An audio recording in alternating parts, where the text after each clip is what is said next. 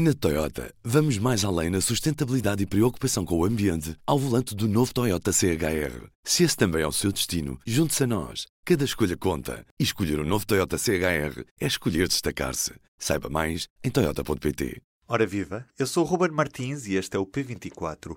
Antes de tudo, bola no pé, que esta semana chega ao fim o Campeonato Nacional da Primeira Divisão de Futebol. Benfica e Futebol Clube do Porto podem chegar ao título, mas Marco Vaza, já podemos dizer que o título está atribuído quando apenas dois pontos distanciam os rivais? Quer dizer, matematicamente não está atribuído. Uh, de facto, ainda, ainda vão chegar uh, à distância um jogo no Dragão, outro jogo no Estado da Luz. Uh, a combinação desses dois jogos vai, vai ditar o, o, campeão. Neste momento, a vantagem é toda do Benfica, só precisa, na verdade, de empatar com o Santa Clara para, para ser campeão pela 37 vez. Uh, o Porto, enfim, tem um jogo mais difícil, tem, tem de enfrentar o Sporting, um jogo que se irá repetir uma semana depois na, no Jamor, para a final da Taça de Portugal. Matematicamente não está atribuído, o, o Santa Clara tem provado este ano que tem criado muitas dificuldades uh, às equipas grandes e vai ser um adversário difícil, mas eu acho que o Benfica está tão motivado para esta conquista que eu diria que não vai deixar fugir o, o título. Este campeonato trouxe algum tipo de surpresa? Assim, um, foi um campeonato que teve muitas narrativas interessantes. Uh, começar, uh, lá está, pelo percurso do, de, de, quem está agora à frente, o Benfica, não é? Que a meio da época, ou um bocadinho antes de meio da época, dedicou de um, de um treinador que tinha sido bicampeão mas de facto os resultados provaram que, já, que essa relação já não estava a funcionar e recorreu a um treinador interino, Bruno Lage, que acabou por ser definitivo com o decorrer da época, não é? Primeiro foi contratado a curto prazo, depois passou ao médio prazo, dando-lhe a equipa até ao final da época e depois, quando os resultados de facto estavam mesmo a ser muito bons, deram-lhe um contrato por mais uns, umas temporadas. De facto, foi uma espécie de mudança de ciclo ali em andamento que tem resultado para já na perfeição. Falando ainda dos primeiros, o, o Porto apostou na estabilidade, teve, e, e, com toda a legitimidade, porque era um treinador campeão, um plantel campeão, uh, com alguns reforços pontuais, e, e, de facto teve ali alguma oscilação pelo meio, faça também, claro, uma, uma oscilação que depois combinada com, a, o, com o ciclo vitorioso quase total de Bruno Lage no Benfica, acaba por a uma jornada do fim, deixar o Benfica muito perto de, de recuperar o título.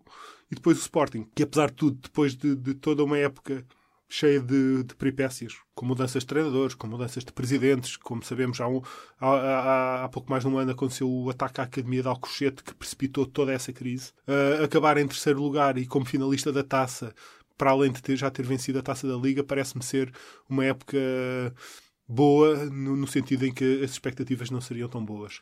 Também está em aberto a posição de melhor marcadora da Liga. Está, sim, senhor. Uh, temos uh, um goleador surpreendente, na verdade. Uh, dois.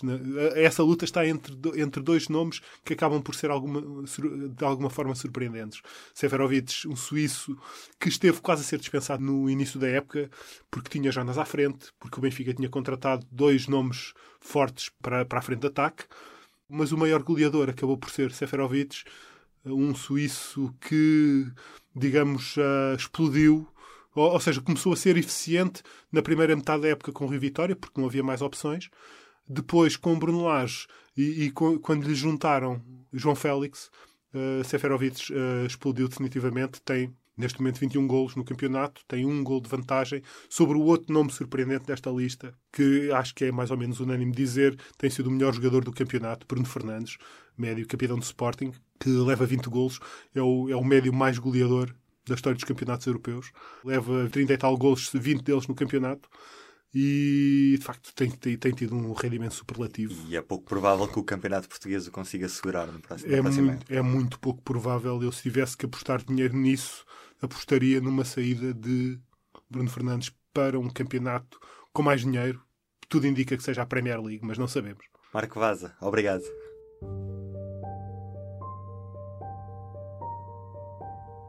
E ainda, notícias da estrada desta vez, Maria Lopes e a CDU Por onde andas tu, Maria? A comitiva da CDU esteve nesta quinta-feira pela primeira e única vez na campanha no Algarve.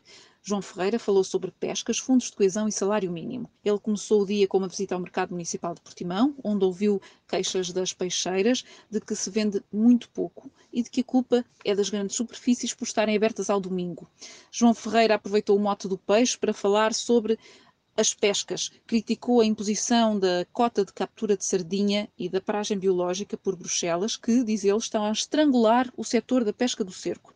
É preciso investir nos centros técnicos de investigação para que Portugal conheça de facto quais são os seus recursos e possa contrariar estas imposições de Bruxelas. Além disso, seria também de valorizar outras espécies como o carapau e a cavala.